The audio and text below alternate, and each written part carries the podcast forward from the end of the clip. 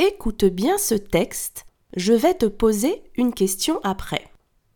La maman de Véronique vérifie qu'elle a bien attaché sa ceinture de sécurité.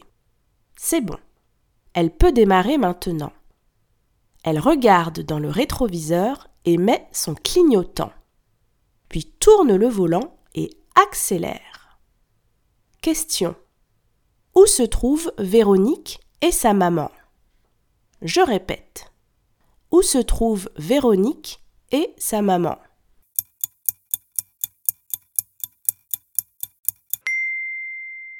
Véronique et sa maman se trouvent dans une voiture. Bravo